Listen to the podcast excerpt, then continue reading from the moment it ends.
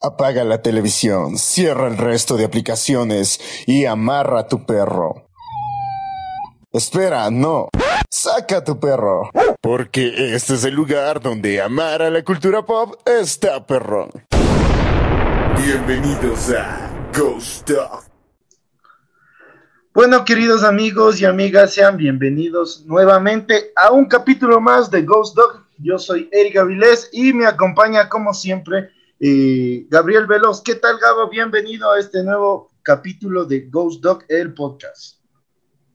Eh, muchas gracias, Eric. Aquí saludando a todos los presentes, a todos los oyentes de este divertido podcast. Y bueno, eh, este, creo que el tema de hoy, ¿cuál es, Eric? bueno, de divertido, hijito, parece que te estás muriendo ahí, pero bueno, ya, ojalá se haga más divertido más el, el, tema de hoy eh, va centrado en el desarrollo, sobre todo de, de, las convenciones de los videojuegos. Hemos tenido en esta semana varios eh, anuncios que nos han ayudado más o menos a entender y cómo se va a ir desarrollando ya la escena de los videojuegos durante estos, estos meses sobre todo porque no hemos salido de la pandemia, seguimos en varias cosas, no, no hemos podido salir de este problema, pero bueno, para esto, en esta ocasión, eh, nos está acompañando un amigo, eh, Alexander Barahona, a quien le queremos eh, pedir que se presente, porque bueno, más o menos ahí nos damos a conocer todos. Ok, hola Eric, ¿cómo estás? Bienvenido. Bienvenido, digo, ¿cómo es? Gracias por la bienvenida. Este, estoy un poquito, nervioso, no sé ni, siquiera qué estoy diciendo. Pero, a ver, ¿cómo, cómo me, me presento aquí en este mundo de videojuegos? Que por lo general yo soy alguien que, que, que, que, juego cualquier cosa que me, que me pongan al frente, no es como que tan, algo tan serio, ¿no? Digo, hubo un tiempo que sí, pero ahí vamos, vamos viendo qué tal, qué tal surge ah, la cosa. El joven es muy humilde, es muy humilde el joven, el joven ha jugado ya competitivo en el mundo del Counter-Strike y ya con su squad ya ha participado de varios campeonatos aquí a nivel nacional y que le ha ido muy bien. El, último año antes de la pandemia, nuestro querido amigo nos pudo, nos pudo presumir que ya estaba ahí en un, en un buen un buen estatus y bueno, como siempre pasé a la camiseta en la universidad, ya le, ya le conocemos de qué se trata. Bueno, eh, chicos, eh, vamos construyendo este tema. Primero, esta semana se anunció que ya tenemos a Gamescom, ya tenemos al Tokyo Game Show, bueno, aunque nadie lo ve, pero tenemos al Tokyo Game Show como uno de los, de los, de los eventos de los videojuegos que se van a dar de manera virtual, sobre todo porque seguimos en la pandemia. El otro año ya vivimos algo similar pero, ¿qué opinan ustedes eh, de, esto? O sea, ¿qué, opinan de que se siga dando los eventos de manera virtual? ¿Y qué es bueno, es malo? ¿Qué, nos pueden decir ustedes, chicos? Ok, verá, eh, este... Ah, habla, Gabriel, te, te doy la palabra. Ah, bueno, no, sino que, bueno, el anterior año sí hubo varios eventos, ¿no? Más que todo relacionados a los fighting games, en los cuales, bueno, el mayor problema es que no se pudieron presentar, ¿no? O no hay estos intercambios entre personas internacionales, o sea, como decir jugadores españoles contra jugadores europeos o franceses, italianos, sino solo hicieron estos eventos solo entre jugadores o españoles o solo franceses o solo japoneses. Entonces, esto creo que bajó un poco la expectativa, ¿no? Porque enfrentarse a los mismos jugadores y ver esas peleas ya no fue, eh, ya no fue tan emocionante, ¿no?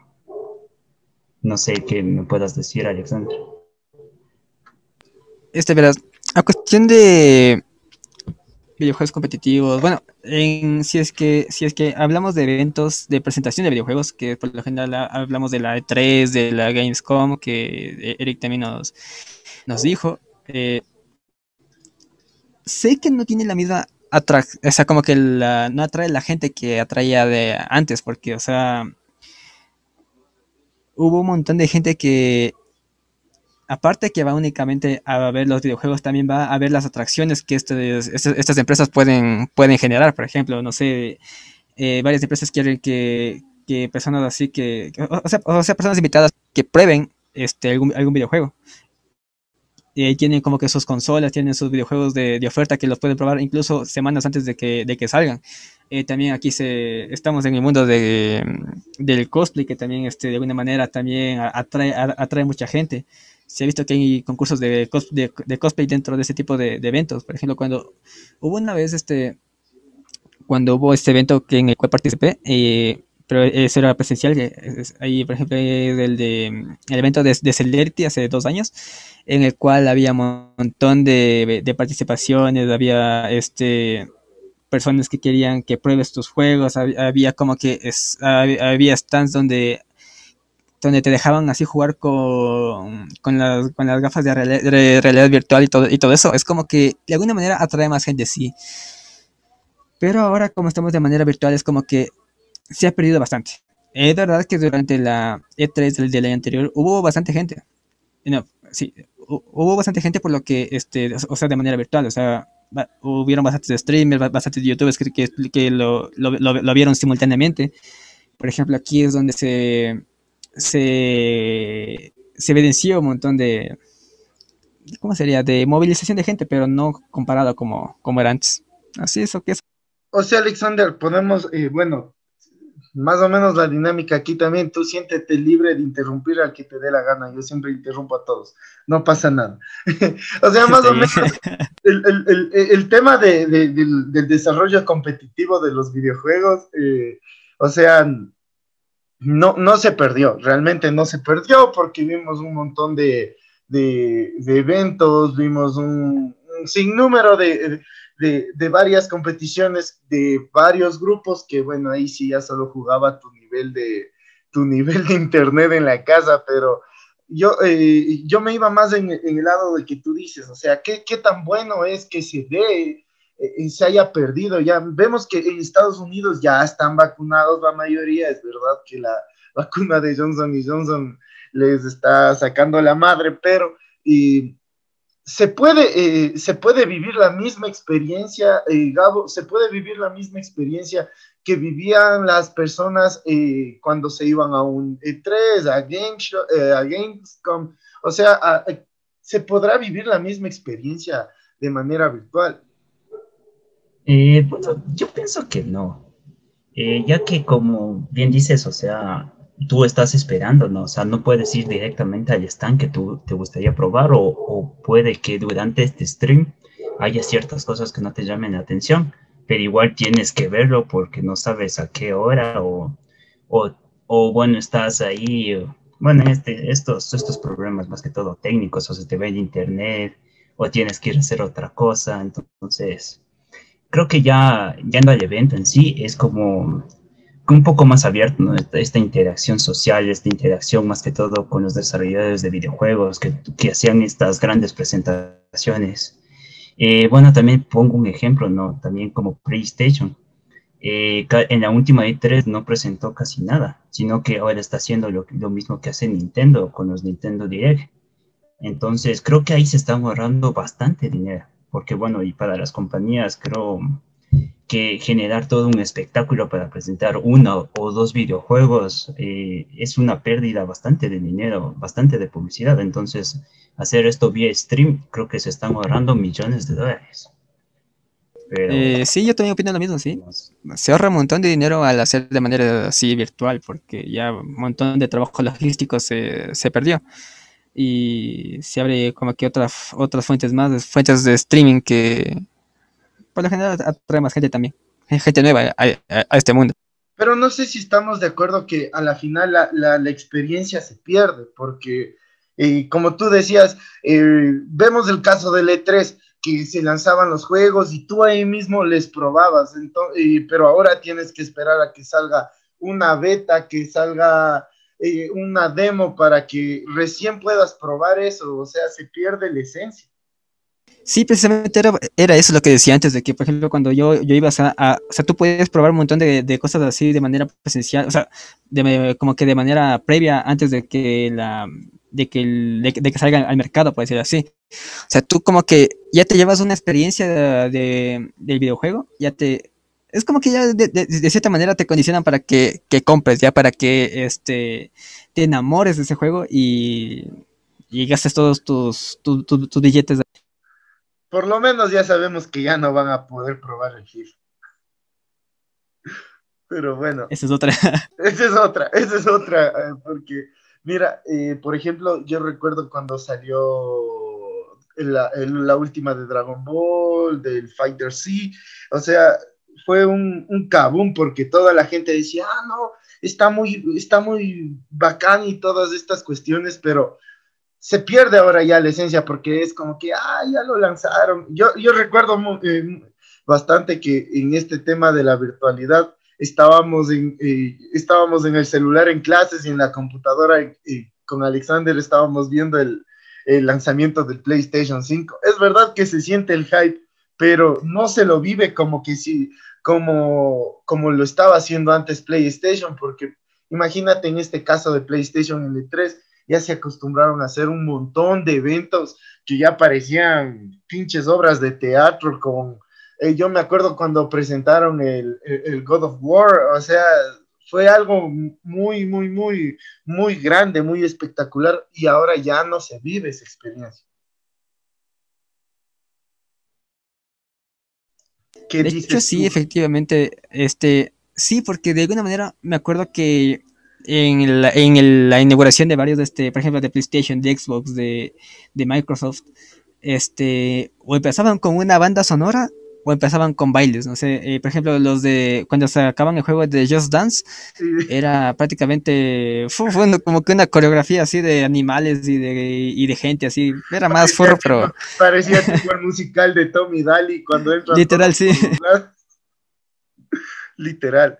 O sea, pero pero Gabo, viéndolo por tu lado, eh, ¿qué, ¿qué, crees? O sea, el, el entrando ya en este tema, ¿esto fue una evolución o una involución para el tema de los videojuegos? Porque a la final todas estas cosas, estos eventos se hacen para unir a la comunidad. Eh, bueno, no creo tanto que sea ni una evolución ni una involución, solo creo que es un cambio. Porque bien como dice Alexander, o sea, hacer vía streaming y que youtubers, estos famosos influencers, eh, transmitan estos, estos diferentes eventos hace que haya más comunidad o haya más personas que puedan visualizar de forma directa estos eventos, porque si nos vamos a lo presencial, eh, puede que haya ciertas cosas que no, tú si es que no estabas ahí, no podías ver o no podías, bueno, conocer sobre algunos videojuegos. Claro que habían sus, sus retransmisiones, pero eran muy pocas o decían muy poca información. Muerta con estas con esta forma virtual, o sea, ya es como más pública la información. Eh, claro que hay ciertos casos, como pero, dice pero de lo que tú dices de los eventos, Gabo, no sé, nosotros que hemos vivido la, la experiencia E3 netamente virtual desde que estamos en el colegio, a nosotros nos obligó el tema de que se esté generando el E3 de manera presencial a estar pendientes de las noticias, al estar actualizándonos, actualizándonos a cada rato de qué se está dando vuelta en cambio en este tema era el, es que allá se presentó todo en, la presentación virtual de Ubisoft y se acabó. Entonces, no poder, eh, yo creo que estamos, o sea, estamos cayendo, o sea, yo, yo estoy más o menos en contra de que se esté dando estos eventos de manera virtual, pero lamentablemente es lo único que nos queda. O sea, este ahí en tu punto de vista sería como que o sea, ¿tú, pensarías o no que se detenga la creación de estos eventos en el, de, manera virtual o no? ¿O que continúe igual?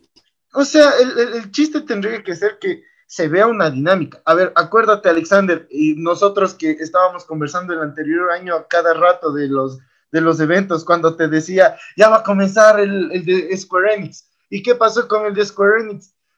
Eh, un poquito más de, Vengadores, un poquito más de Elder Scroll, y todo el rato fue una, conversación y presentación de los desarrolladores y, se quedó todo aburrido y a la final los eventos se llevó Xbox y PlayStation solo por las nuevas consolas. Y ahora que no hay las nuevas consolas, yo les pregunto a cualquiera de los dos, ¿qué es lo que, que nos van a ofrecer para tenernos ahí sentados. Eh, yo pienso que van a seguir utilizando lo mismo que han hecho siempre. Películas y más películas y más películas de los videojuegos, porque mostrar gameplay es, lo poco que hacen. Pero se ve que no aprenden, pero ahí sigue siendo lo mismo. Pero este, sinceramente no veo algún tipo de, avance en ese, en ese asunto. O sea, ¿de qué nos pueden, con qué nos pueden innovar?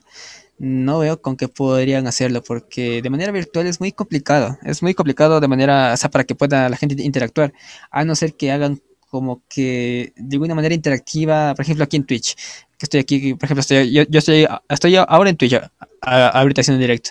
Por ejemplo, yo, yo puedo como que... Tampoco. por ejemplo, yo aquí como que puedo este, interactuar con la gente y la gente también interactúa, interactúa conmigo de cierta manera con puntos de, puntos de canal, lo que sea, podríamos, podría ser como que, que haga ciertas, ciertas ocasiones, o sea, que, que, que, existan ciertos eventos. No sé si es que de manera también presencial los eventos así de pronto de, Xbox Play, de PlayStation así, casi digo Playboy, de PlayStation, este, eh, también funcione de esa manera, como que, que sean en Twitch, que de manera que alguien con donaciones o puntos, o puntos de canal o lo que sea puedan como que, no sé, eh, con tal tantos puntos de canal puedan este, revelar un videojuego, sí, algo así como que, o puedan, eh, no sé, regalan tantos videojuegos a la gente, o podría ser como que ya de manera, de manera más, más interactiva para que no, aparte de que ya estamos en la, en la virtualidad, no exista esa, esa separación, o sea, que no exista esa, esa distancia. Yo, yo, pienso, yo pienso más de... Eh, y tú, Gabo, o sea, ¿qué, qué, qué, crees? O sea, que, que deben hacer las compañías para ya no caer en lo mismo. Volviendo al tema del anterior año, recuérdate qué pasó con eh, eh, Electronic Arts. Entonces, eh, se nos fue de las manos ese, ese, ese directo, fue un montón de tiempo de gente hablando y de gameplay, de juegos, de trailers, muy poco.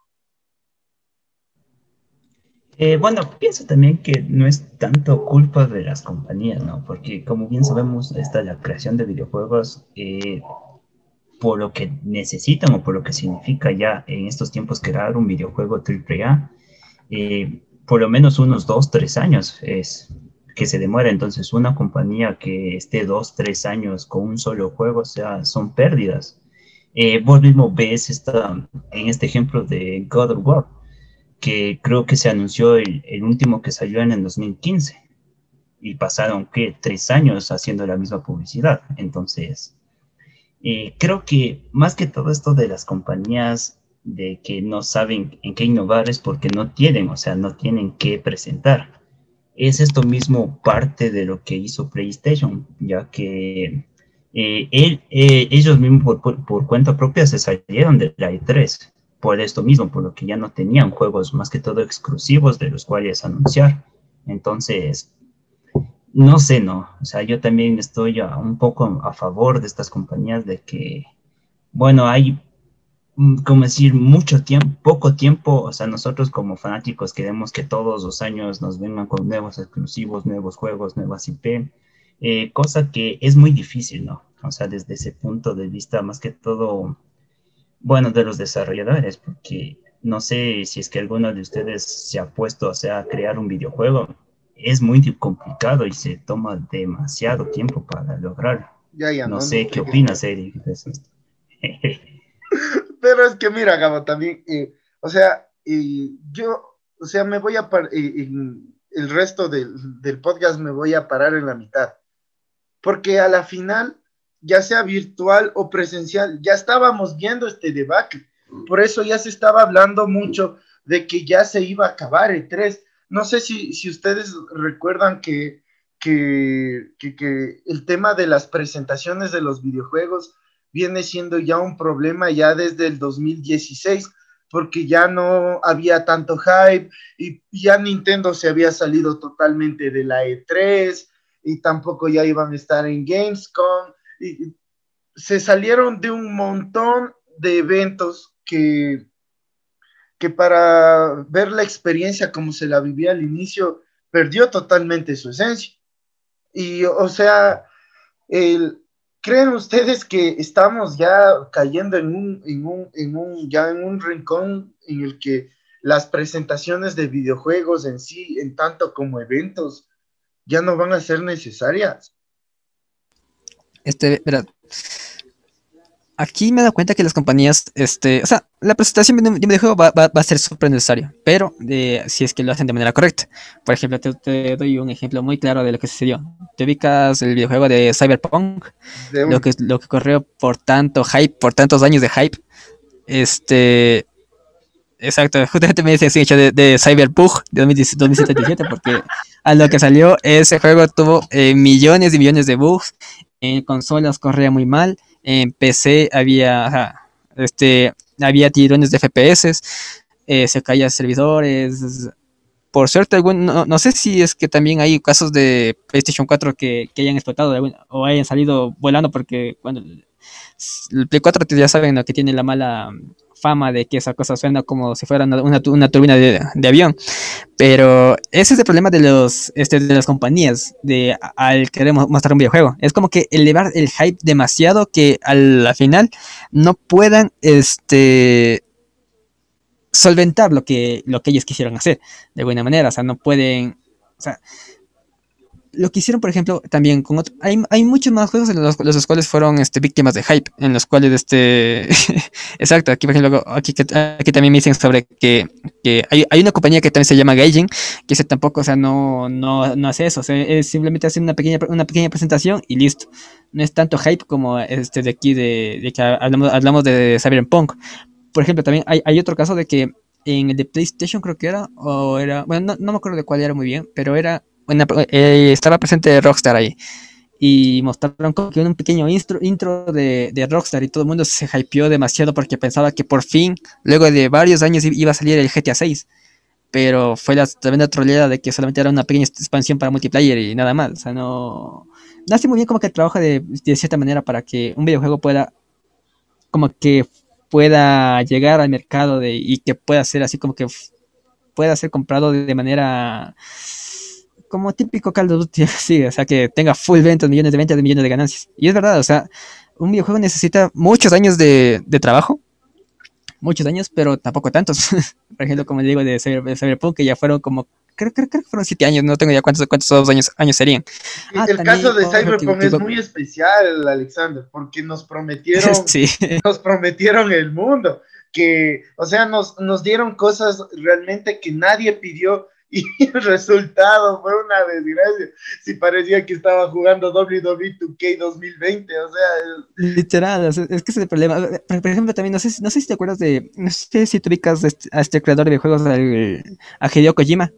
De una, Hideo no me con su no me ese mero Death Stranding. Ese mero ese es otro que, pasó por lo mismo no me acuerdo cuántos años eran de eran full de tres de que pasaron y que mostraban como que dos desde que el 2016 ya ves desde, desde el 2016 eh, mostraban escenas del juego pero hasta ahora que vamos ya más de un año que el juego se estrenó nadie sabe de qué va el juego, ni siquiera el propio desarrollador sabe, sabe de qué va. O sea, pero eso digo como que, o yo me iba a, ese, a eso, Kojima mucho daño, sabe de qué se trata.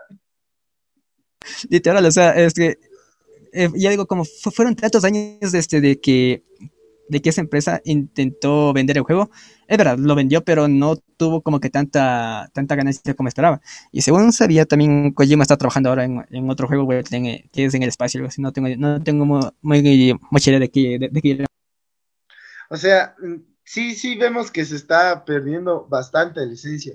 Pero yo algo que, que, que quiero entrar a colación, miren, eh, algo que yo ya tenía listo antes del podcast, es, por ejemplo, este, este portal de tecnología que se llama el Opto, eh, nos dice que ya el 2021 va a ser, por ejemplo, el fin del E3, entrando a colación de esto de las convenciones.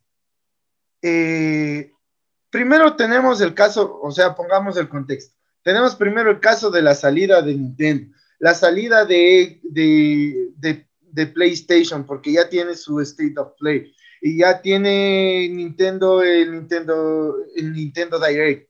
Eh, la única que sigue en el barco a nivel general es el PC Gaming, el, el ¿cómo se llama? Eh, Xbox, que muy difícilmente veo que se salga, pero a la final todos están haciendo sus eventos independientes y que tenemos también el EA Play de Electronic Arts, que van a hacer que eventos como estos a la final ya queden obsoletos y nos quedemos en un formato de video como el de como el del State of Play o un formato de video como el de como el de Nintendo Direct donde solo te lanzan los trailers, trailers, trailers y se acabó.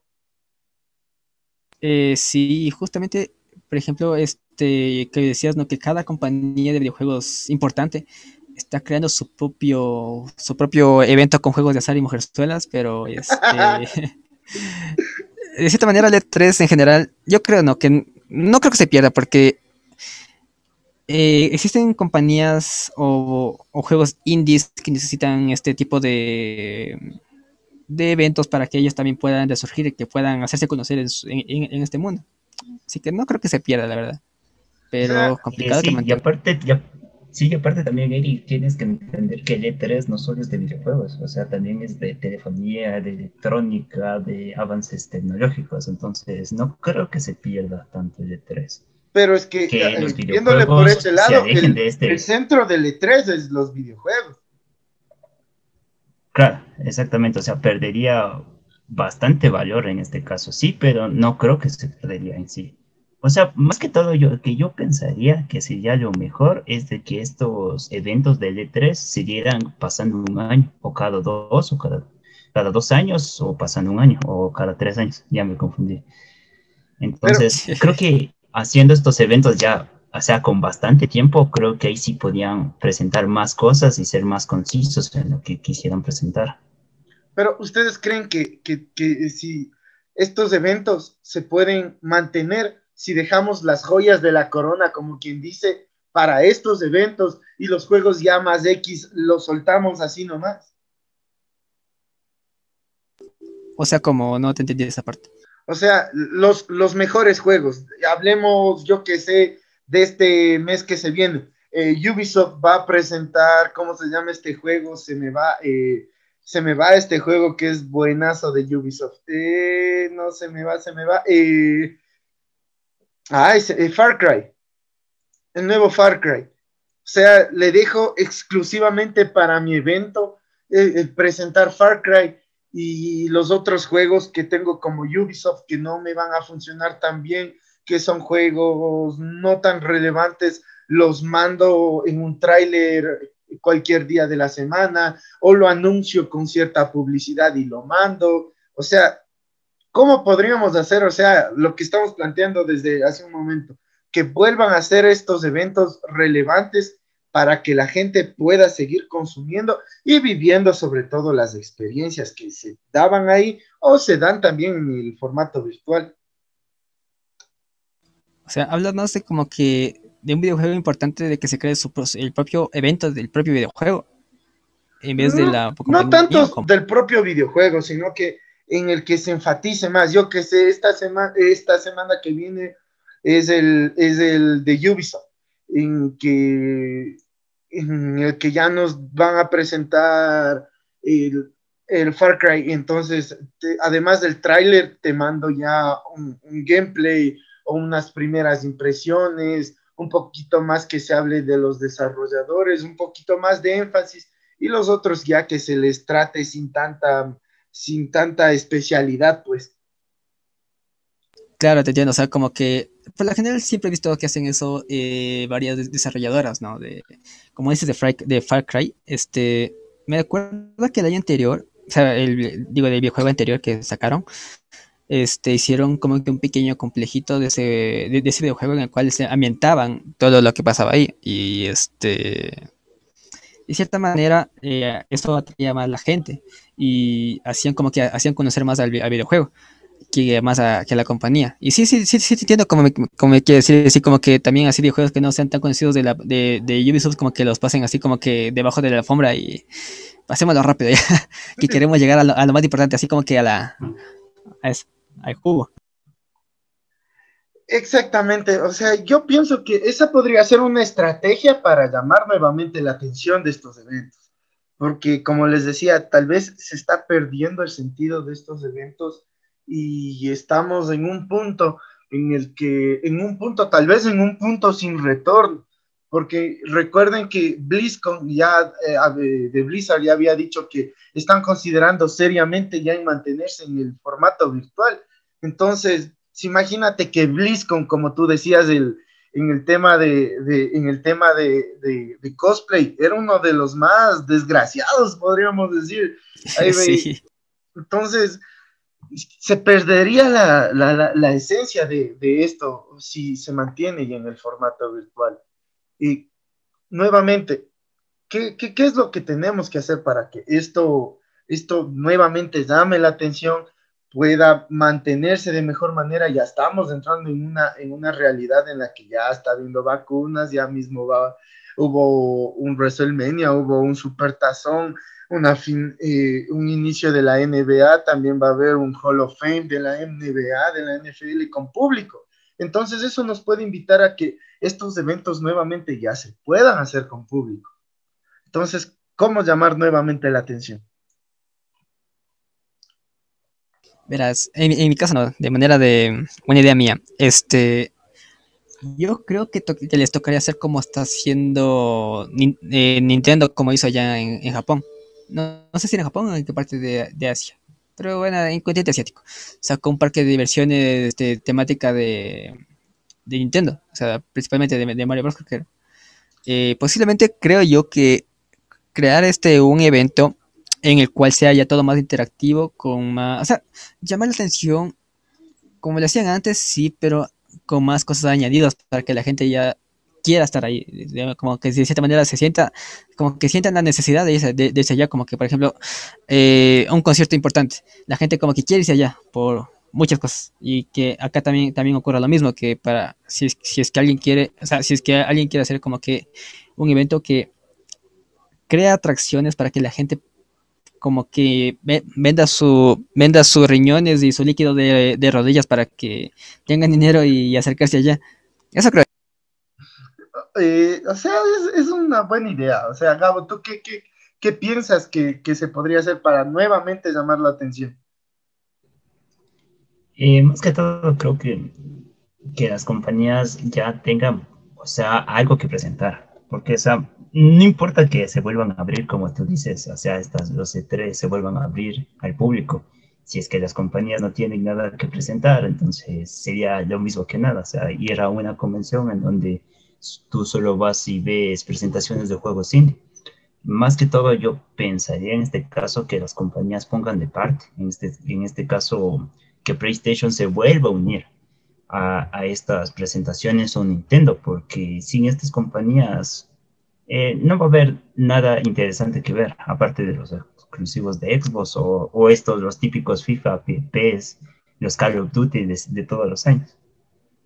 Sí, o sea, también los, los batch, los stands tienen que también meterle ganas, o sea, ese, ese debería ser uno de los principales, eh, principales, ¿cómo se llama? Atractivos. O hacer simplemente como en, en Comic Con. ¿Y qué hacen en Comic Con? Se cogen y lanzan eh, un pequeño muestreo de los juegos, pero además de eso, y pasas por tu juego y, por haber vivido la experiencia, yo que sé, había una experiencia de Oculus Rift, de, de, ¿cómo se llama esta compañía de celulares que se murió? De HTC, eh, que tú ibas, participabas y además de vivir la experiencia, que solo era el demo, te llevabas, yo que sé, tu pin, tu sticker o un póster o una camiseta etcétera, etcétera, etcétera, que yo creo que esos van a ser los plus para que digan, ah, no, siquiera me iré por los regalos que hay en la convención. Es que sí, de cierta manera los souvenirs que consigues en esos eventos, cuando ves eso, te como que revives lo, lo que viviste ahí, es, es algo muy, muy bonito. Por ejemplo, yo cuando participé en ese evento de, de, de Celerity, tengo una, una bandana que me, que me, que me, dieron ahí. Ah, no, digo, mientras tengo una, una mochila. Me dieron una mochila y un todo. Este, yo cada vez que los veo me acuerdo de todo lo que pasé ahí, lo hermoso que, que, que fue estar ahí. O sea, sí, eso, e, e, eso ayuda, ayuda bastante como que para querer regresar ahí. Querer regresar a donde uno, uno, uno fue feliz, como dirían los, los, las, las parejas para volver a ese lugar tóxico donde fue, fuiste feliz, hashtag Harry Potter. Bueno, entonces, entonces, eh, vamos, vamos eh, estableciendo ya esta parte. esa es una, una de las estrategias que se podrían seguir. Porque también, ¿saben cuál es otro problema? Es que si ya tienes tus souvenirs que te dan ahí, problema es que ah, los lanzo en tienda en línea y ya los tienen todos. O sea, eh, tendría que, eh, tendrían que ser eh, más que todo exclusivos y que no salgan a la venta para que incluso digan, ah, mira, yo tengo, estuve aquí y tú no. Como que de, es, que como que edición especial. Sigue, sigue. es que bueno, sí, hasta tú, tú dices esto bueno, no, o sea, no es que quiera contradecirte, no, porque a mí también me encantaría que estos están, den estos tipos de regalos, no, pero también tienes que entender que, que cada stand o que cada compañía tenga estas, estos pequeños regalitos, es un costo, ¿no? pero Nintendo lo hacía todos los años y eran cada vez eh, regalos más buenos que los otros. Exacto, pero eso lleva un costo, porque tú mismo sabes, ¿no? Cuando hicimos esto, intentamos esto, publicitar la cemento chimborazo, o sea, ¿cuánto? Imagínate cuánto hubiéramos gastado solo en, para dar regalos. O sea, es un costo demasiado alto. No, pero no es tanto que las, cada compañía, eh, sea de lo que sea, eh, cuando está bien establecida, y eso no me va a dejar eh, mentir Alexander, ya tiene incluso visto su presupuesto para publicidad y a la final estos souvenirs son publicidad ambulante. Entonces, tú no puedes eh, dejar a un lado estos, estas cosas porque son cosas que llaman a la, atención y a la final van a hacer que la, persona hable de lo que tú estás vendiendo. Sí, sí, entiendo, sí. Claro. Pero, o sea, en este caso, o sea, como visitante, o sea, visitante normal, o sea, que no tenga un pase VIP o no sea concursante de, estos juegos competitivos, o sea, ¿qué es lo que podría recibir este, eh, bueno, este visitante común, como quien dice? ¿Qué podría recibir? Un pin, un sticker que tranquilamente sale de grandes presupuestos por ejemplo, en mi caso, cuando pasó eso de allá del evento, decirte a, a, la gente así como que a la gente normal, valga la, o sea, sé que está mal dicho, pero a la gente así común, este, se les daba recuerdos, como decía aquí Eric, se, les, daba pines, acceso gratis a, ciertos videojuegos, a ciertas experiencias, así que podría ser. Entonces, chicos, para ir cerrando ya eh, eh, este, eh, esta primera parte del tema, mm, tenemos ya una estrategia de manera presencial en pro de que se vuelvan a instaurar estos. Ahora, en mi formato virtual, como compañía de videojuegos, ¿qué yo le puedo ofrecer al, al, al, espectador para que diga, ah, no, sí, está bacán y no voy a ver lo que pasó en, en un resumen que me salga cualquier canal de videojuegos en YouTube? Eh, en este caso creo que un demo. Creo que un demo de, del videojuego que va a salir es lo más cercano que, de la experiencia que podría recibir un jugador promedio en este caso. ¿Sería la demo del juego más fuerte que lanzaron ese día? Eh, sí, o no sé, o, o, o, la música, este, o, el soundtrack del videojuego, que también es un regalo que podría dar la compañía, ¿no? O, que se generen ciertos concursos, ¿no? Para ganarse algún premio especial. Ese es bueno. por ejemplo, por ejemplo, verás, este, no sé si, si se ubican a videojuego llamado Valorant. No sé si se ubican el ¿Quién no juega Valorant? Listo, verás. ¿Te acuerdas cómo fue que surgió, o sea, cómo fue que atrajo gente a ese juego? No, ahí sí ya no me acuerdo. Ya verás. Ese videojuego de Valorant, este, este, si es, que tú querías adquirir el videojuego, tenías que, observar un directo en Twitch por más o menos una hora. Estás viendo una hora, este, un directo en el cual el streamer está, transmitiendo Valorant y tenga como que los drops activados. Por lo general, general se, llaman drops.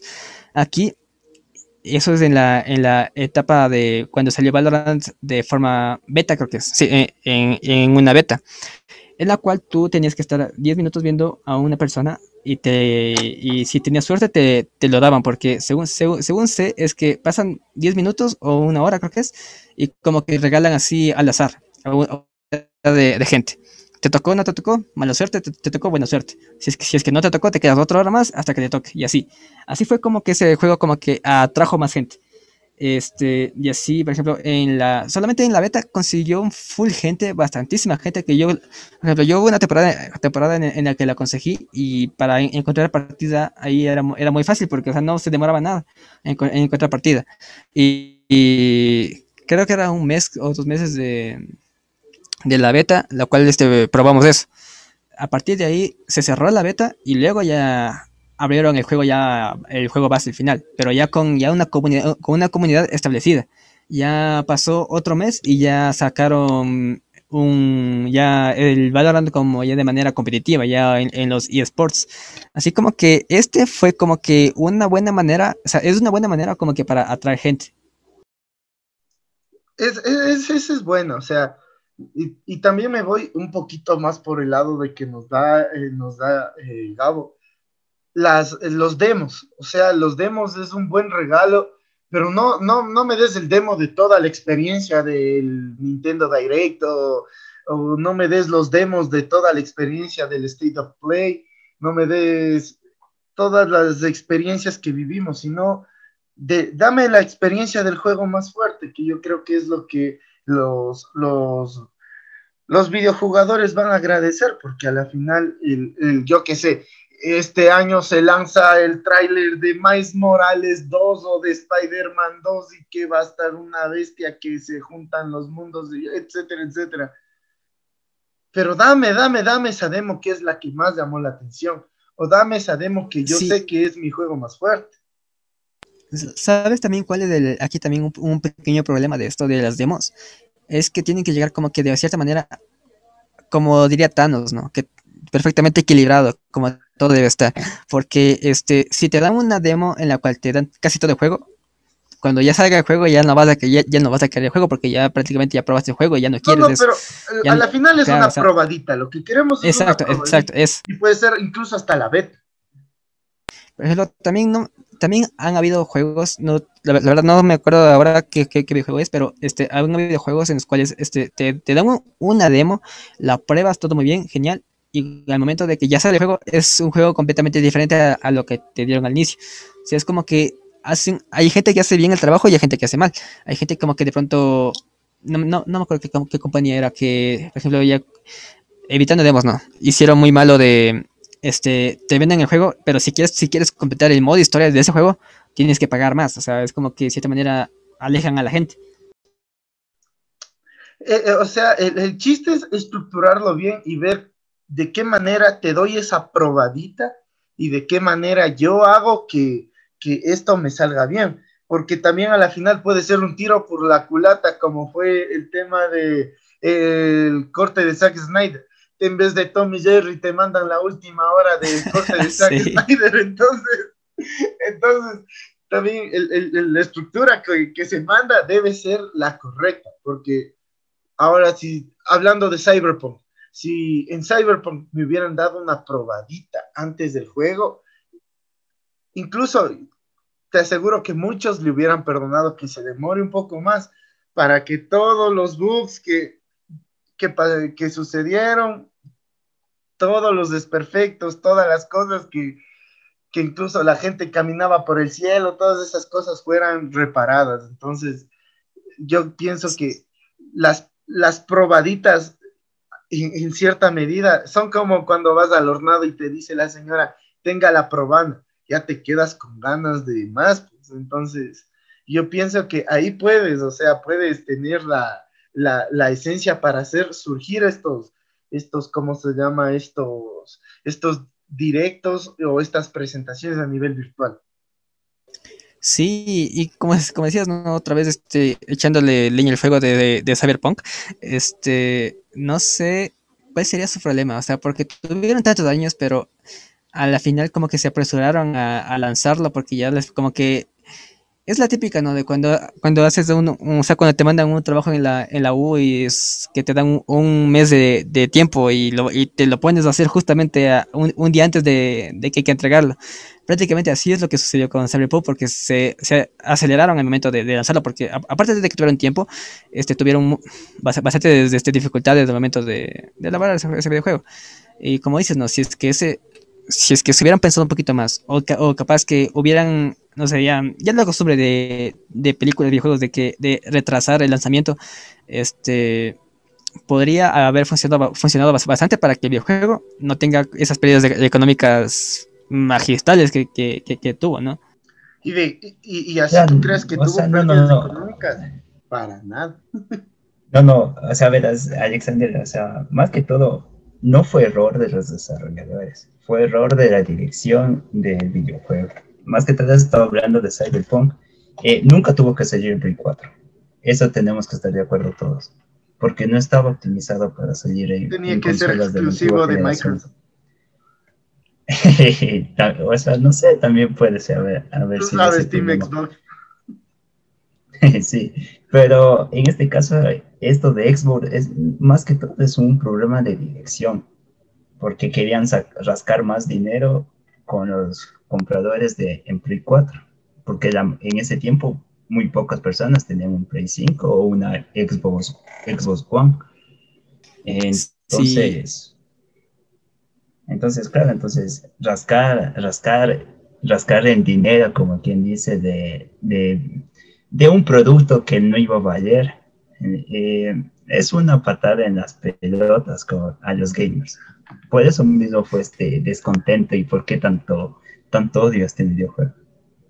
¿Ustedes creen que ese videojuego como que fue lanzado, o sea, como que es está adelantado a, su época o, no? Por ejemplo, quiero como que decir, comparándole con, el juego de Crisis, el primer Crisis que, que, salió eh, para computadoras, que era como extremadamente pesados, y solamente dos que tres computadoras podían, exacto también Doom, y solamente dos que tres computadoras podían este, correrlo.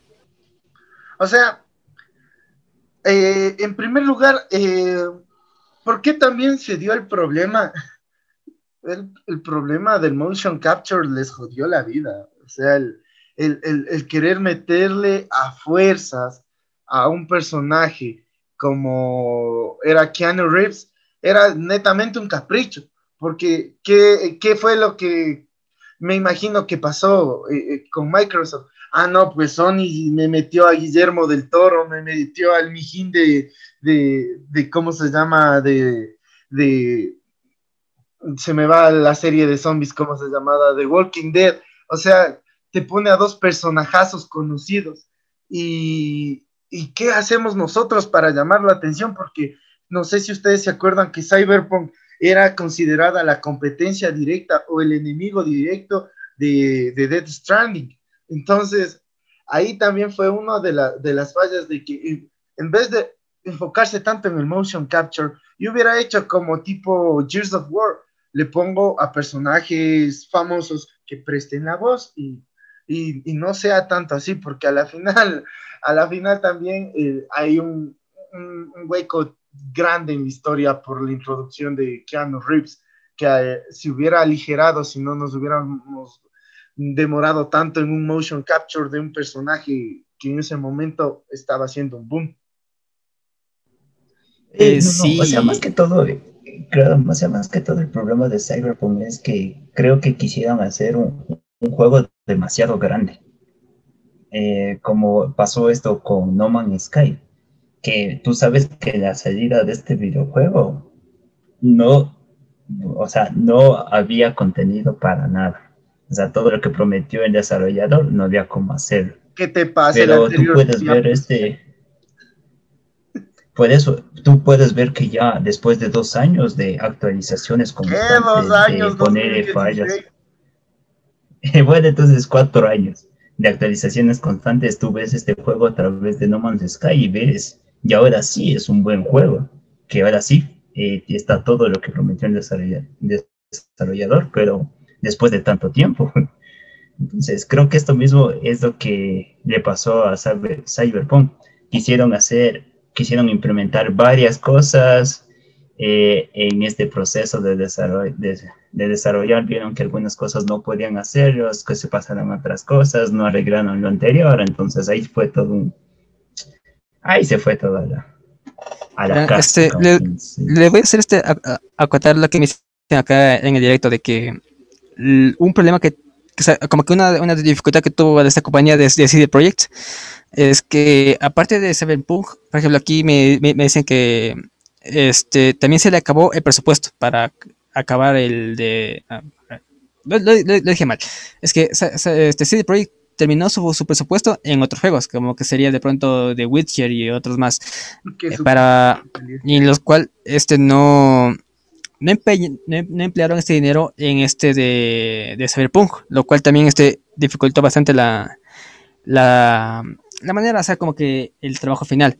Y eso, eso digo, como que sí, sí, también, también tiene bastante razón en eso de que, o sea, como que se enfocó en otras cosas al momento de querer culminar otras, o sea, como que no estaba correctamente enfocado, no estaba correctamente este, guiado, encaminado hacia dónde, a qué videojuego meterle como que más dinero, más, más recursos para tenerlo de manera así ya, de manera ya de, de punta, o sea, que ya, que este sea el juego, pero bien, pero no sé si, Alexander, eh, tú te acuerdas cómo se llama ya esta nueva, este nuevo método de desarrollo de los videojuegos que es ahora tú poner la imagen de un famoso dentro de un videojuego. Y yo creo que ahí también fue donde más se les fue el dinero. ¿Cómo metes la, eh, la, la, la cara de un personaje de Keanu Reeves sin que te cobre cifras magistrales y por, por tener su rostro en el juego? Tú sabes que No Man's Sky, eh, por eh, perdón, en, eh, en, Dead Stranding, el tema de, de, pagarle a los, que Kojima pagara a los actores, también fue un tema que le quitó también inspiración en ese momento. Porque y yo le pongo a Guillermo de Toro, le pongo a este otro man de The Walking Dead, entonces, chuta mangos, ¿cómo cubro esos, eso, ese dinero que iba a ser para otros apartados?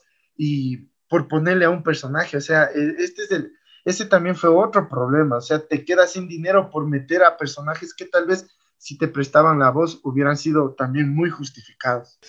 Sí, por ejemplo, eso ya es algo que, que, ha, ocurrido también en otros eh, sí, momentos. Por ejemplo, también hay uno de Call of Duty, creo que es el Advanced Warfare, creo que es, o el Modern Warfare, no, no es el Advanced Warfare, creo que es, en el cual también metieron a, así, a, un, a un actor como, como villano. Igual también se complicó por lo que, o sea, como dices esto mismo, por el, una, el, el, hecho de, pagar, de pagarle al actor, otra por, por uh, utilizar su, su cara dentro de, de este, o sea, de para que ya quede dentro del videojuego de la de motion capture y todo esto.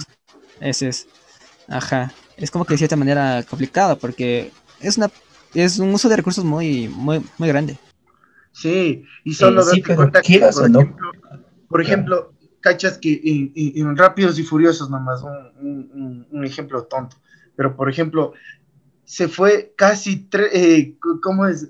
3 millones de dólares en tratar de recrear la cara de, de, Brian O'Connor. Ya, te entiendo porque es un tema muy difícil, porque va a salir la, la, la cara como que si fuera de la vida real, pero imagínate que en este caso solo por meter la cara de Keanu Reeves que va a salir en, en camisetas, en juguetes, en tanta publicidad, te salió un montón de plata que te quita el recurso para que ya no puedas meterle más nieque al videojuego.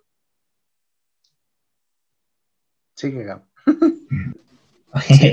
o sea, pero en este caso, eh, si nos vamos a esto, a Death Stranding, tú puedes decir que sí es un videojuego, pero este juego no tiene bugs.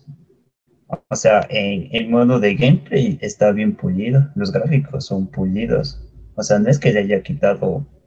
Pero más que todo, creo que la historia se, se fuma, pero de ahí, aparte de lo demás, en temas técnicos, no hay tanto. Pero es que aquí nosotros, en, el caso de, de, Cyberpunk, nos damos cuenta que esto no estaba planeado, no estaba planificado, porque en el caso de Death Stranding fue algo que estuvo planificado desde el minuto cero, que nos mandaron esos mil trailers con el, con el, con el, ¿cómo se llama? Con la, con la pantalla de carga del, del, ¿cómo se llama? o sea, con el checkpoint del bebé que se moría para que tú, que se metía en esa como barriga para que tú puedas revivir. O sea, estuvo planificado desde el inicio, pero tú te das cuenta que aquí eh, Keanu Reeves no estuvo planificado, por eso es que se les va tanto dinero. Es verdad, es verdad. Por ejemplo, aquí les leo lo que me, me ponen aquí, por ejemplo, en, el chat uno, sí, un seguidor que se llama Capar. Dice, es que yo creo que fue muchas cosas de las que quisieron hacer con Cyberpunk que no pudieron con todas. Y a la fecha de entregar, este se les venía encima. Estaban cortos de presupuesto que consiguieron con, de, con el de Witcher y la gente ya estaba ya presionando porque también dice que fueron como más, fueron como tres prórrogas que sufrió Cyberpunk para que saliera y a la parte de eso este, prometieron muchas cosas y no pudieron cumplir. Es Cyberbug, ese mero. sí, prometieron muchas cosas y... y... Pero bueno, viéndole por este lado que tú dices, Alexander, también nos metieron algo que no pedimos. El, que fue la, este, este, este nuevo, esta nueva tecnología de adaptación de, de los, ¿cómo se llama? De, de gestos para cada uno de los idiomas en los que iba a salir el videojuego. Fue algo que no lo pedimos y yo creo que ahí también se les fue full plan. Eh, sí, y antes, y antes de, que continúes también está la creación de personajes, que puedes agrandarte o disminuirte el, el, tamaño del miembro y a la final es un juego en primera persona, o sea, ¿qué, qué carajo tiene de importante eso en el videojuego? Si es que no, no vas a verlo. Esa es otra. Metieron tantas cosas innecesarias que se pudieron haber empleado el tiempo en, otra, en otro apartado. ¿Saben a quién pienso cuando escucho lo de Cyberpunk? Me, acuerdo de este men de... ¿cómo, se llama el propietario, el propietario de SpaceX? ¿Cómo es? El que creó el... Eh, claro, el de SpaceX, el de el que quiere construir algo así en, Marte, ¿cómo es? Este Elon, Musk, Elon Musk. Este, Es parecido así porque este Elon también como que hace full cosas que la gente, o sea, como que también intenta innovar de estas maneras, aunque salgan cosas bien o, sea, o salgan cosas mal. Por ejemplo, ¿se acuerdan del, carro ese que, sacó que prometió un, un, un parabrisas irrompible, lanzó una, una bola y se, se rompió? Este de cierta manera como que intenta, intenta innovar y funciona a veces sí y funciona, también mal. Dentro de todo lo que la historia de toda la humanidad también hemos sido así, como que de, cierta manera metemos algo para, para, ver si es que funciona o no funciona. Eso es lo que creo que hizo también Cyberpunk acá, por lo cual también tuvo problemas en, eso, o sea, no es como que no le sale tan bien, pero una vez ya solucionado eso, ya puede tener lo que, lo que uno ya como que no pidió, pero lo necesitaba de alguna manera. Exactamente. Entonces, bueno, vamos cerrando ya este tema de Cyberpunk, vamos cerrando este tema también de las convenciones.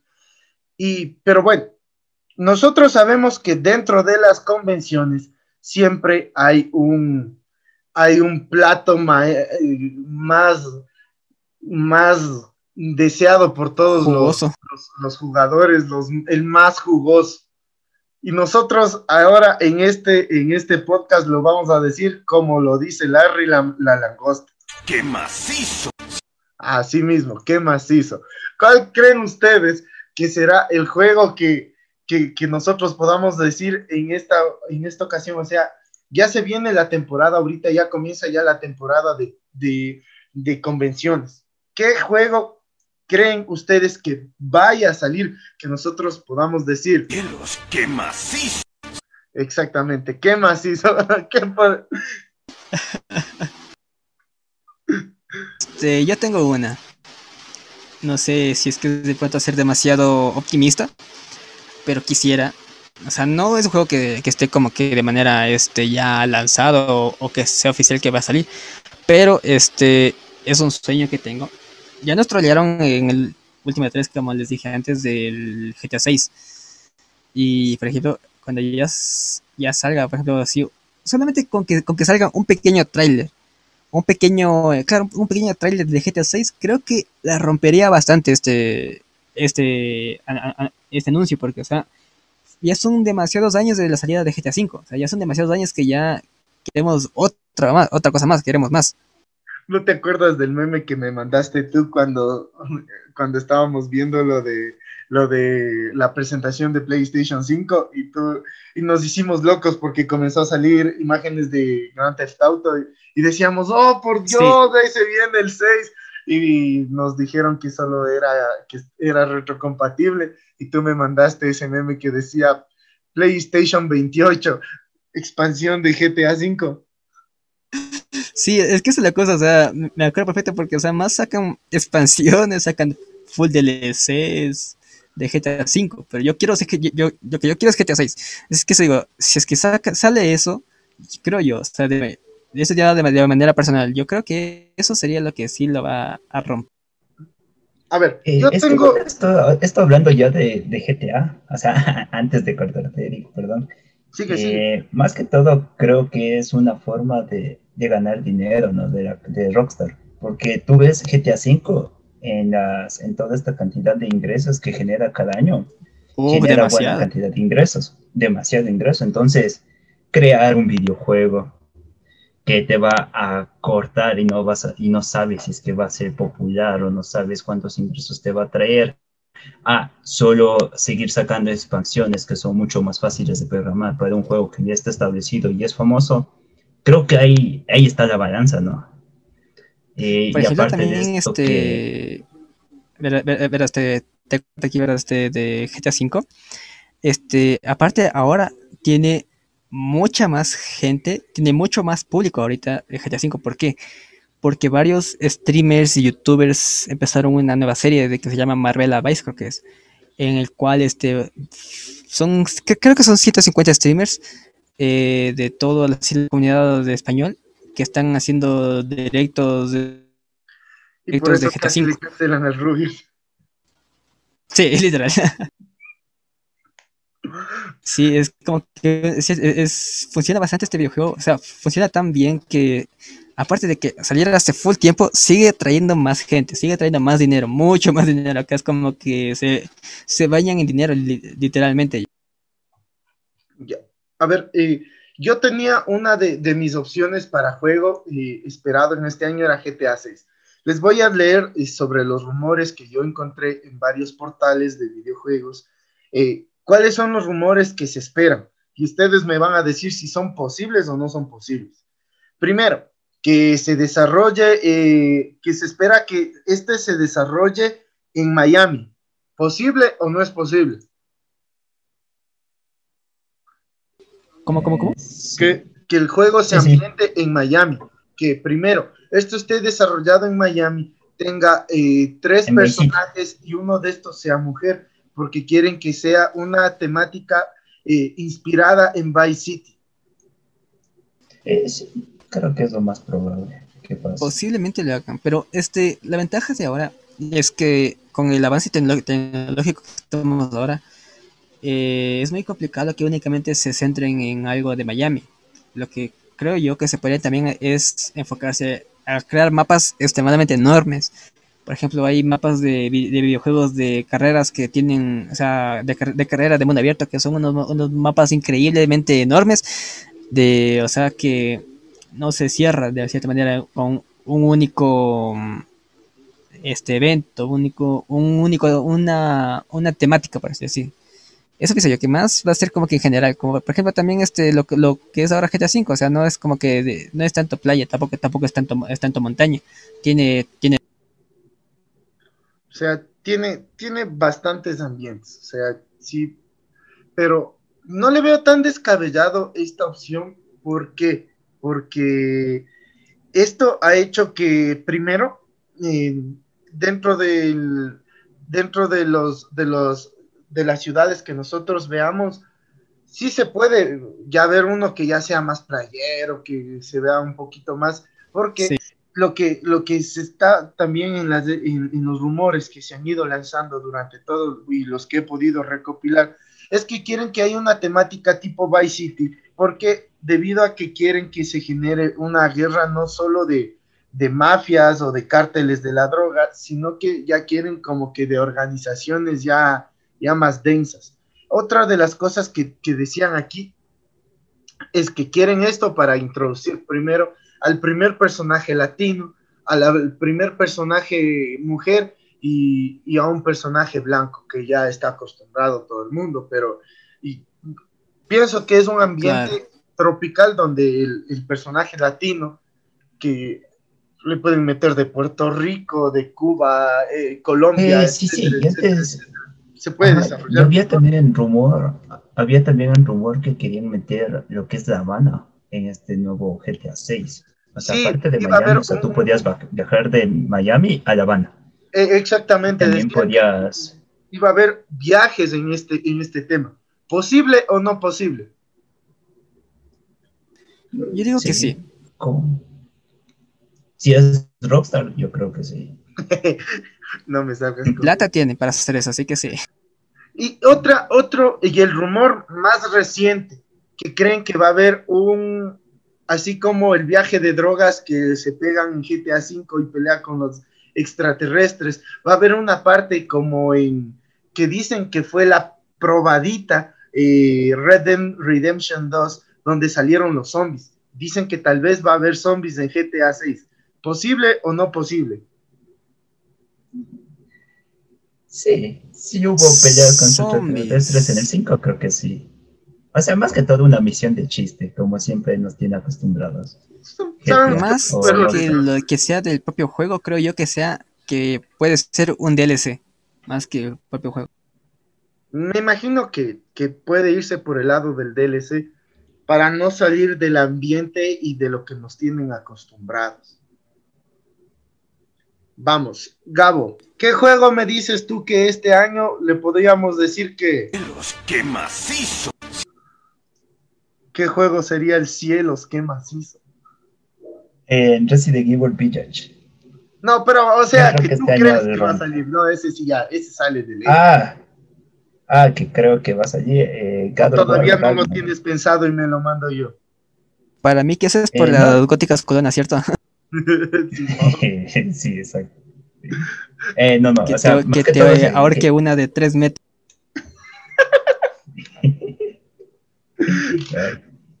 Uy, no, no, o sea, el que yo creo tú lo pienses, me lo mando. Hasta que tú lo pienses, me lo mando yo. A ver. El juego que yo digo, oh cielos, qué macizo. Eh, Metroid Prime 4, un tráiler. Al fin un tráiler. Me lo tienen prometiendo cuatro pinches años. Un tráiler, un tráiler necesito de Metroid Prime 4. Y no, pero la estética que yo quiero que se maneje esta vez es tipo Halo como que si estuviéramos jugando Halo. No, no creo, no creo que pase eso. Hay muchos, hay muchos fanmade que han dejado ver cómo quedaría Metroid así y te juro que es espectacular. Sí, pero tú sabes cómo es Nintendo, que le gusta que infantilizar sus, sus videojuegos. Pero, pero sacó con los películas. Pero es diferente. Pero tenemos ya el caso de Doom, que, que, funcionó a lo loco y podría ser algo así. ¿Tú qué me dices, Alexander? ¿Crees o no? ¿Posible o no posible? Debe estar hablando. Creo que se nos murió. Debe estar hablando. ¿Cómo? No somos tan importantes para él. No, es eso. A ver, este, Repíteme otra vez ya porque sí, sí, me, me perdí un poquito. Te decía Metroid Prime 4, con una estética de juego de un shooter en primera persona tipo Halo. ¿Es posible o no es posible? O por lo menos ver un tráiler de Metroid en esta, en esta ocasión. Recordemos que es posible porque incluso ya vimos una innovación de juegos con The Legend of Zelda. Sí, de hecho sí es posible porque, por ejemplo, el cambio de perspectiva del jugador, eso se ha visto en varios juegos. Por ejemplo, ya está, como aquí habló Gabo de este de Resident Evil. ¿Cómo eran los videojuegos antes? De Resident Evil era, solamente era una pantalla estática ahí y se movía el jugador. Luego, con Resident Evil 4, este era la pantalla atrás de, del personaje eso era con Resident Evil 4, 5 y 6. Y luego a partir del Resident Evil 7 se empezó a hacer de primera persona. O sea que no dudo que pueda hacer, ah, puedan hacerlo de esa manera, o sea, de como que cambiar la perspectiva de lo que una persona, una persona, una persona lo ve. tampoco considero que suena que también en esto de Halo que también este lo hagan de manera de mm, en tercera persona. Igual es, o sea, aquí es cuestión de innovar y, ver si es que funciona, la, verdad. Es que este, este mundo es así. Sí, o sea, mi sueño este año es ver un tráiler de Metroid, sea como sea, porque ya nos tienen prometiéndolo eso desde hace mucho tiempo y creo que la posibilidad de ver Metroid de una mejor manera debe ser, o, sea, el nuevo Breath of the Wild de, de Nintendo. ¿Tú crees que sea así? O sea, no tanta la potencia, sino como un cambio de perspectiva en el juego para que pueda atraer de mejor manera. Imagínate que eh, tenemos juegos shooters que se han robado la atención durante tanto tiempo, eh, que ha tenido que adaptarse en Nintendo, por ejemplo, en el caso de la Wii U, ha tenido que adaptar su, motor gráfico para poder tener a Call of Duty en, el, eh, dentro de la plataforma. Pero si yo tengo un juego que también me presenta una posibilidad de, de, multijugador en línea, me puedo estar robando un mercado que, lo tienen ya en la, en la mesa otras compañías como Microsoft, Sony. O sea, entonces él, se puede apostar bastante por ahí. Ya tenemos el, el Switch, entonces es una posibilidad que se pueda realizar. Eh, sí, justamente, y, ves lo que decías de las Switch, o sea, más que robar este jugadores de ciertas plataformas, lo que hace la, así como que el videojuego es evolucionar, evolucionar y adaptarse a, una plataforma. Por ejemplo, aquí tenemos el juego de, de, Witcher 3, que era únicamente, eh, eh, sea, era primero exclusivo, para consolas, luego salió para PC y ahora, sale, y ahora está para, para la Switch. Es como que de cierta manera, abarcar la mayor cantidad posible de, de, gente. De, Entonces, Gabo, con tu, eh, hemos hablado Metroid 4, GTA 6, ¿qué, qué, qué, crees que pueda llegar este año en las convenciones? Por lo menos una pequeña visualización, así como que hay la manita. Ah, yo otra vez lo vuelvo a repetir. Yo este año, bueno, se supone que está confirmado para este año, pero quisiera ver un trailer de, del nuevo God of War Ragnarok. Ya que nos prometieron el anterior año que este año iba a salir y no nos han mostrado nada, solo el título. Entonces ¿Mm? ya sigo esperando ese videojuego. Por dos. Juegazo que va a ser ese. Espero que sí. Un tráiler, un tráiler y quiero la, segunda parte de la pelea de, Thor con, ¿cómo se llama? Con Kratos. Kratos. Este, aquí también me en el chat acá me hablan también sobre que tienen, o sea que escucharon rumores que posiblemente para el 2022 van va a salir el juego de, de, Elder, de Elder Scrolls. No sé si se ubican o se ubica más como El, de Skyrim. Sí. Es el 5. Es el remake. Skyrim. Si no estoy mal, pero ahora va. No sé si será el remake, pero aquí me aquí me hablan de un de Elder de Elder Scrolls 6, no sé, pero, pero para el, el, 2022. O sea, Elder Scrolls 6 ya nos lo llevan prometiendo, si no estoy mal, desde, desde que salió el último, la última presentación de, de PlayStation de manera presencial en la E3. Ese es el problema de ahora, que prometen, prometen, prometen hasta que te lo, lo dan. Es como, es como en 3D juegos, MX, cosas que nunca saldrán. Literal, sí, es que es como que de cierta manera soñar alto, no sé. Pero digo, bueno, este, toda la vida dentro de este mundo nos han, nos han tenido así. De montón de videojuegos, de secuelas que uno quiere ver y nunca las traen. No sé. siempre se no sé si, si, si dentro de los rumores ustedes también escucharon el, regreso de, la saga de Rockstar de Bully, Bully 2, que se, que se anda prometiendo ya full tiempo. Esa también sería otra opción muy, muy, muy deseable de ver. Interesante, la verdad, ver a, Bully de, regreso, después de varios, de varios años, literal, años, full años que no se, no se ha visto a nuestro protagonista calvo. o sea, sería algo bueno. Pero regresando al juego favorito del Gabo, God of War. Eh, ¿qué, es, eh, qué, es, qué, es, ¿Qué es lo que tú quieres ver del, del, de este semidios eh, asgardiano, Gabo, que, que ya nos han mostrado todo? Ya nos han El mostrado dios de la todo. guerra. Menos su, ya, bueno, ya sabemos. Y ahora, ahora ya tiene hijos. Más y que todo.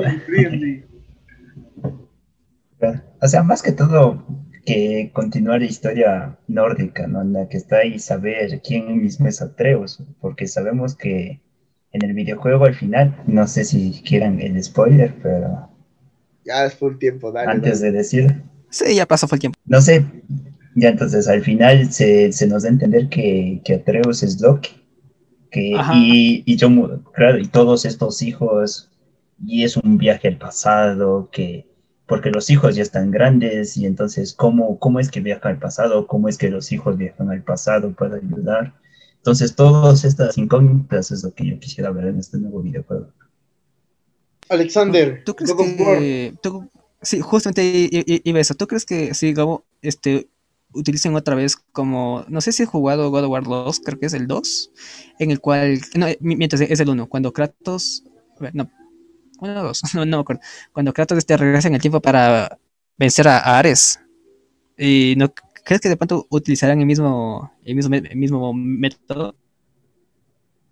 Es, eh, no sé la verdad, porque eso es por las hermanas del destino, que era Ajá. de la mitología griega.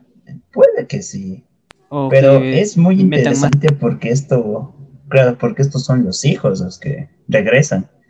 Y en este caso el que el causante del Ragnarok va a ser Loki.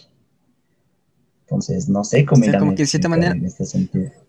Sí, porque eh, según recuerdo también eh, había partes en las cuales este, al momento que Loki o, el hijo de Kratos, este, cuando se enojaba o tenía iras, como que de cierta manera, aparte de que se enfermaba, este, alteraba ciertas, como que el ecosistema de, de cierta manera, que podría más o menos esto es como que ser un punto de, partida para, el siguiente World War que venga. Yo lo que, Mm, lo que sí. quisiera ver es como lo que decía Gabo, cómo le introducen al hijo de Kratos como Loki. Sabemos que Loki es el, el príncipe de la mentira, del engaño, pero lo que hemos visto de Atreus es vernos un niño bien tímido. Eh, en muchas ocasiones le hicieron memes de que era gay, entonces, ¿cómo, cómo? Eh, Eso es lo que más me intriga, o sea, cómo, cómo le introducen en forma de un semidios a este Atreus dentro de la cultura nórdica. Yo considero que ya podrían hacerlo de manera, o sea, como que intentando acabar con la vida de, de Kratos, que de cierta manera, o algo así, o que este, al momento que nos- nosotros controlemos a, a Atreus, que creo que va, va- va a ser posible en el, en el próximo God of War. Esto pasó, por ejemplo, no sé, ¿qué, pasó esto? Lo de controlar hacia otros, esto de, en el de, de Last of Us, que se puede controlar así también a otros. Creo que también va a surgir igual porque con Atreus para más o menos como que agarrarle cariño a este personaje y entender más su, su objetivo, sea cual sea durante el otro que salga, creo yo. Gabo, ¿qué nos dices tú? O sea, ¿cómo quieres que se desarrolle Atreus en este nuevo God of War?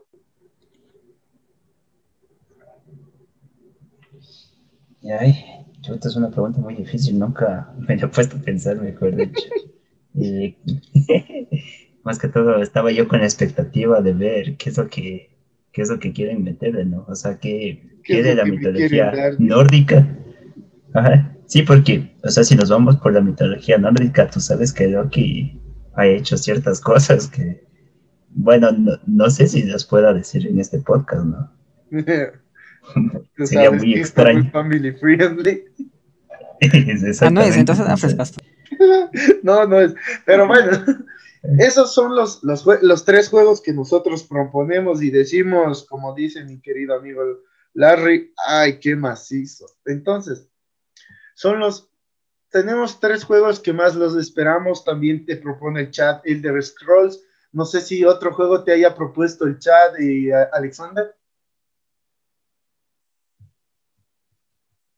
Este, por el momento no me han, no me han propuesto más. Este, lo que les dije antes mismo sobre, a ver, era el de, del de Scrolls. De pronto, aquí me habla uno que, este, me dicen eh, más temporadas y más eventos de Fortnite, que eso, eso de va, va, a haber. Ah, eh, también lo que decía, eh, no sé si vieron también esto lo de Resident Evil 4 en VR. Sí, sí, sí, sí. Eso, eso, eso, eso, eso también sería interesante. Es un cambio loco, porque ya juegas en primera persona, ya juegas todo de manera cool, pero ahora como ya Resident Evil ya no es un shooter y ahora está más, es un juego tipo Silent Hill que es más de intriga, más de suspenso. Entonces, yo creo que Silent Hill ya desarrollado para la VR, yo creo que va a ser un juego que te va a hacer que te des del susto. Eh, sí, de cierta manera sí, porque este al, al, que tú tengas como que más control de un videojuego, es como que le da más más juego, valga la redundancia, es como que le da más juego al juego, valga la redundancia, porque o sea, vas a poder hacer muchas más cosas ahí. Eh, por ejemplo, quiero sacar este también de, no sé si se ubican al de Half-Life Alyx, que también salió, ese que es exclusivamente para VR. Ese es igual, o sea, está muy bien hecho para, para VR que antes, o sea, durante antes y también ahora, este, no han habido juegos que sean de esta manera tan, o sea, que estén tan bien hechos para este tipo de, plataformas. y ver a, a GT4, al de, ¿cómo es esta cosa? Se fue el nombre. Al de Resident Evil 4 en VR va a ser como que un cambio muy interesante y muy bueno, creo yo, para también, también para que la gente también se meta más a este mundo del VR. Sí, o sea, eh, eh, no podemos negar que es la realidad virtual es, el futuro. Y como ya no sé si vieron la anterior semana, que ya salió el primer sistema real para la realidad virtual. O sea, yo lo que me puse eh, a pensar en ese momento es como que, joder, madre, se acerca Ready Player One. Entonces, el chiste es ahora estructurar de manera correcta el VR para que no pase como cuando lanzó Nintendo su realidad virtual hace muchos años y que te dé convulsiones después de jugar un buen rato, sino que ya la realidad virtual sea un, un espectro que ya digamos, hijo de madre, siento que estoy en el juego, siento que del juego pertenezco al juego y ya no, y tengo que actuar según las leyes del juego. O sea, y, que te quedas atrapado como pasa en Sao. Ya, ya, ya, mucho le metiste y aquí estás. no, no. En mucho le metiste. Bueno, eso ha sido eh, todo lo que hemos podido desarrollar por, por, esta ocasión en este podcast. Como le decía al Gabo, nos hemos endulzado a los tiempos. Muchas gracias, Alexander, por más que todo por acompañarnos esperamos que no sea ni la primera ni la última vez que te tenemos aquí. Entonces. sí, es, la primera, pero espero que no sea la última. Bueno, esperemos que esta no sea la, no sea la primera y la última, mejor dicho. Es eso. Pero... Eh, sí, no, es que de verdad es un tema así muy interesante para mí, la verdad. O sea, hablo, hablo, hablo de, esto que me encanta y espero, no sé. Sé que comunicación me, me va a hacer morir de hambre, pero espero que esto no. Nada, tranquilo, que esperemos que seguir creciendo más que todo de nuestros 100, eh, de 100 espectadores y, y radioescuchas que tenemos, que siga aumentando. Entonces. Por cierto, este es, eh, si, deseas puedes aquí decir en, dónde te pueden encontrar, aquí estamos aquí con... Ahorita, eh, para los que nos están escuchando en la transmisión de Twitch de Alexander, nos encuentran en Spotify como The Ghost Dog, eh, también ya te vamos a pasar el link del capítulo, y en Instagram y en Facebook eh, The Ghost Dog Podcast. Eh, estamos ahí, subimos todas las semanas las noticias, según, bueno, las noticias más interesantes que se van dando, no solo en el tema de los videojuegos, todo cultura pop. Ya se nos, se está cocinando también ya el tema de la próxima semana, el el podcast en torno a la nueva película de Rápidos y Furiosos, pero ahí solo lo único que vamos a decir es que es uh. una masacre esa película. Entonces, Alexander, cuando tú quieras participar del podcast, estás invitado, no pasa nada. Tú nos dices cuándo van a ser nosotros, dale este día y, hacemos nomás. Tú nomás este, me avisas, yo estoy aquí. Este, también porque me interesa bastante echarle mierda a, ese, a esa película, la verdad. Entonces, compromiso, Gabo, escuchaste, el Alexander invitado para hablar de Rápidos y Furiosos. Para echar más sal a la herida. Exactamente, para echarle más sal a la herida. Es como escuché que por ahí que decían que Rápidos y Furiosos, o sea, la saga de Rápidos y Furiosos es como el reggaetón en la música, algo así. Es como eh, algo así. No, no adelantemos el próximo podcast, solo ya les dimos una pequeña probada. Entonces, mis queridos amigos, gracias por escucharnos. Yo soy Eric Gavilés. Despídete, Gabo.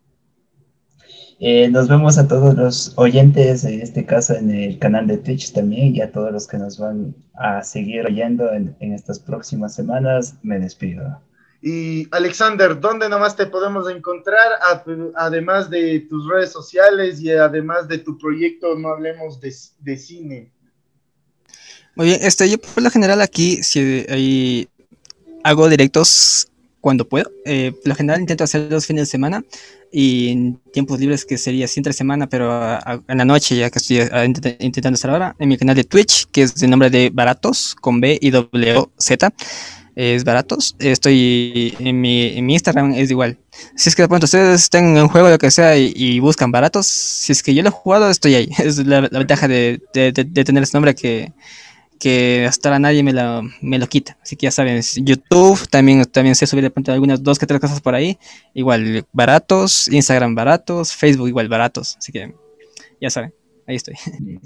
Y ayúdenme. Eh, bueno, y antes de despedirnos, antes de despedirnos, Alexander, ¿algún videojuego que tú nos puedas recomendar? Exactamente, nos hemos olvidado. La recomendación de la semana, siempre recomendamos algo. Película, cómic, serie, videojuego, ¿qué quieres recomendar? Eh, un juego que me encantó bestialmente se llama Outer Wilds. Es un videojuego de, enfocado en el espacio, en el cual ustedes averiguan qué es lo que sucedió y por qué se extinguió, una raza y así. es un juego de, es un videojuego de, exploración en el espacio, pero es increíble, literal. O sea, cuando, cuando lo acabé, se me salió una, una lagrimita, pero no, no porque sea triste, sino porque tú te sientes, si, sientes una, una melancolía. Ese, juego me encantó. Outer Exactamente. Entonces, eso ha sido todo, eh, mis queridos amigos. No se olviden de seguir a Alexander en sus redes. gracias por su compañía y nos vemos en el próximo podcast.